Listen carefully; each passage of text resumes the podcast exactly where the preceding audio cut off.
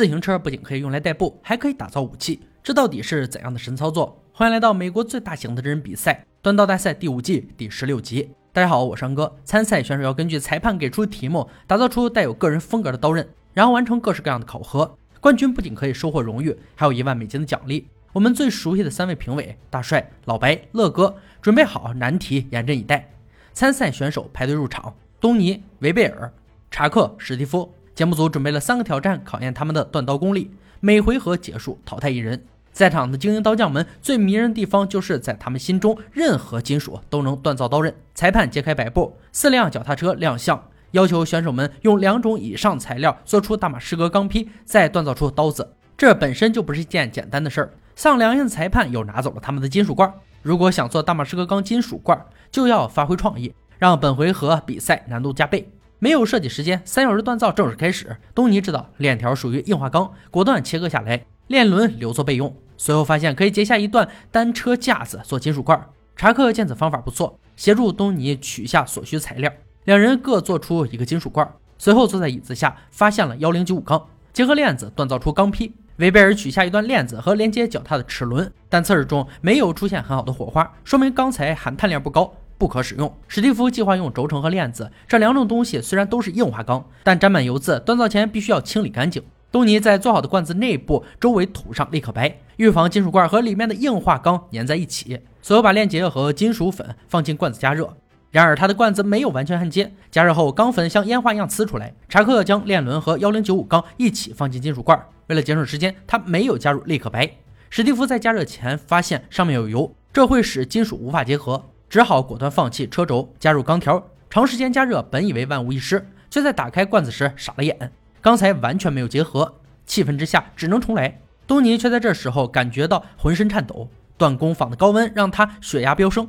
医护人员建议立刻离场，但他却不甘心，争取休息五分钟，给自己一个继续的机会。五分钟后，他威风凛凛地回到赛场，这份坚决赢得了评委的掌声。查克领先其他选手，已经开始塑形，刚才似乎很结实，非常不错。维贝尔的钢材正式出炉，感觉很结实，没有黏糊或焊接不到的地方。东尼和史蒂夫在本次锻造之路有些坎坷，但他们伴随着永不放弃的精神，正在努力追赶进度。查克的刀第一个淬火，并且很坚硬，剩下的研磨明显轻松许多。维贝尔的刀淬火后令他非常满意，脸上洋溢着自信的笑容。东尼和查克在最后的紧张时刻也完成淬火。选手们的刀到底如何？检测见成果。东尼的刀有很好的曲线。而钢的颗粒组织让大帅有点担心，这是加热时间过长遗留的问题。大力砍刀时相当容易断成碎片。威贝尔的刀酷似东南亚砍刀，目测有着超强的砍剁能力。查克的刀刀根有些扭曲，但很容易修正。史蒂夫的刀因为赶工淬火导致刀身弯曲。选手们的刀优劣并存，评委们需要一些时间商讨和检测，决定选手们谁去谁留。最终史蒂夫被淘汰，原因是刀淬火太过仓促，没有达到硬度标准。这样的奶油刀经不起测试，但他不放弃的精神非常值得我们学习。留下的选手没有时间喘息，立刻进入第二回合。他们要为刀安装把手，改善不足，将不完美的作品变成真正的武器。结束后，接受砍击自行车骨架和切割内胎的测试。三小时改造计时开始。东尼准备把刀刃放进水里，并用加热刀背，软化后处理刀身上的晶粒组织。但这个过程一定要循序渐进，不能操之过急。维贝尔要做一个三层刀柄套，这个过程首先要做金属框，并放入刀根，看起来像一体成型，让表面粘在一起。这是一个非常耗时间的工程。查克在第一回合将刀刃打造的很完美，不需要太多的时间修改。他用一块又大又厚实的棕色胶木做刀柄，尽量让底部鼓起，防止刀子在切砍时刀柄掉下来。东尼除去刀身经历后，选择坚硬的胶木做刀柄，扣比螺栓加以固定，这比普通的钉子更加牢固。维贝尔复杂的工艺无法简单处理，一时间忙得晕头转向，粘合不到位和钉子无法穿透都是个大麻烦。时间所剩不多，只能多用胶水固定。查克的制作也不顺利，选材错误，做出的东西自己都嫌弃。然而却没有时间从头再来，只能尽量做到符合标准。三个小时很快结束，随着裁判喊停声，选手们关掉机器，等待检测。大帅负责强度测试，东尼的刀最先出场。大帅用他刀砍击自行车车架十次，刀刃发生卷曲，并有几个缺角。除此之外，相当坚固。维贝尔的刀历经了同样的暴力对待，但刀身坚固，没有变形受损，只是刀柄处有钉子跑出来。查克的刀自然也顺利过关，但硬碰硬的对磕让他的刀尖出现缺口，刀腹部也有点卷曲。随后是乐哥负责的锋利度测试，东尼依旧是最先迎战的那一个。乐哥手持他的刀，只挥出一下就横切四根自行车内胎，刀刃很锋利，但把手没有收腰处理，使用时会滑动，需要大力握紧。维贝尔的刀紧随其后，并霸气地完成挑战。乐哥直言，目前为止他的刀切割最利落，刀柄结构流畅完美。查克的刀也以超强的姿态完成考验，属于能切能砍的全能刀，刀柄抓握手感相当不错，过关。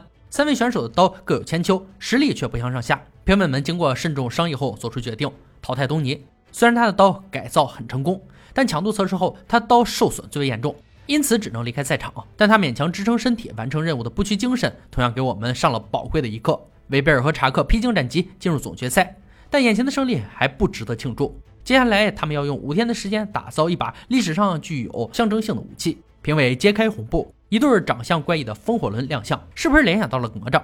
没错，这是相当罕见的中国武器。风火轮是多功能的工具，该武器可追溯到五百年前，直径大约一尺，轮子有固定的握把，有着短但致命的突出刀，使用需要高度专业训练，精准的移动才能做出阻挡、刺入、砍击。在中国神话中，风火轮由神明哪吒使用。本次打造必须符合以下要求：圆环一定要有三个大反曲弓刀和四个较小的曲弓刀，每个风火轮一定要有护手。随后，两人回到自己的工作坊，安心锻造。维贝尔预计在第一天完成刀的设计，风火轮对他来说既陌生又无法打造，所以必须尝试分成几个部分再某接起来，每个环节都要保证不出错，因为他没有多余的钢材重来。查克更夸张，计划锻造二十二个零件，然后焊接起来，完成两件武器。这个设计并不高明，但他实在想不出更好的方案。维贝尔开始锻造，但怪异的刀型让他不知如何下手，部件较小，难以夹住打造。在加热的时候，部件意外掉进旁边的油桶。查克的刀正在淬火，很幸运没有出现任何凹口或裂缝，却在研磨的时候弄断了一根弓刀。除了焊接，别无选择。漫长又辛苦的第四天，维贝尔正在淬火小部件，接下来还有八个部件需要淬火和回火，一切顺利就可以铆接在一起。这个步骤比淬火还要让人紧张不安，因此如果铆接的时候断裂，前面所有的工作都归零。五天的时间很快过去，他们带着各自的武器回到比赛现场。两把武器制作工艺不同，但外形都足够漂亮，威力才是我们检测的标准。第一回合的杀戮测试由乐哥负责，肥瘦相间，脱毛干净的整猪吊挂在场中，点火撒盐，浇点辣椒，烤至两面金黄。呸呸，错了！乐哥先用维贝尔的刀对着整猪突刺横切，转眼间猪身上伤痕累累。武器结构很棒，相当坚固，但有些偏重，使用时会稍微倾向一边，有点难控制。查克就比较悲催，他的武器在测试时焊接过的刀片发生断裂，但其他刀片完好无损，勉强过关。随后由老白负责攻击武术主偶测试强度。维贝尔的刀虽然有些重量，但依靠锋利坚固的刀尖通过挑战。查克刀又在关键时刻断了一根刀片。如果第一次是意外，那么这次的断裂足以证明武器并不完整。为了安全，老白停止了测试。如果带着这样的武器上战场，极大可能站着出去，躺着回来。查克注定与冠军无缘，只好离开赛场。恭喜维贝尔获得本场比赛的冠军和一万美金。以上就是锻刀大赛第五季第十六集的内容。本集决赛武器：风火轮。八卦风火轮。环轮状带反刃，各手一支。抡砸套带近身战斗中锁扣敌人兵器之效果极佳，同时又能反手攻击，是颇具想象力和实战性武器。风火轮属于金属制成的圆环，外环圆大部有刃，并有握手处，属双器械。主要技法有抡砸套带格压等，常见的有乾坤日月圈、月牙圈、双环等。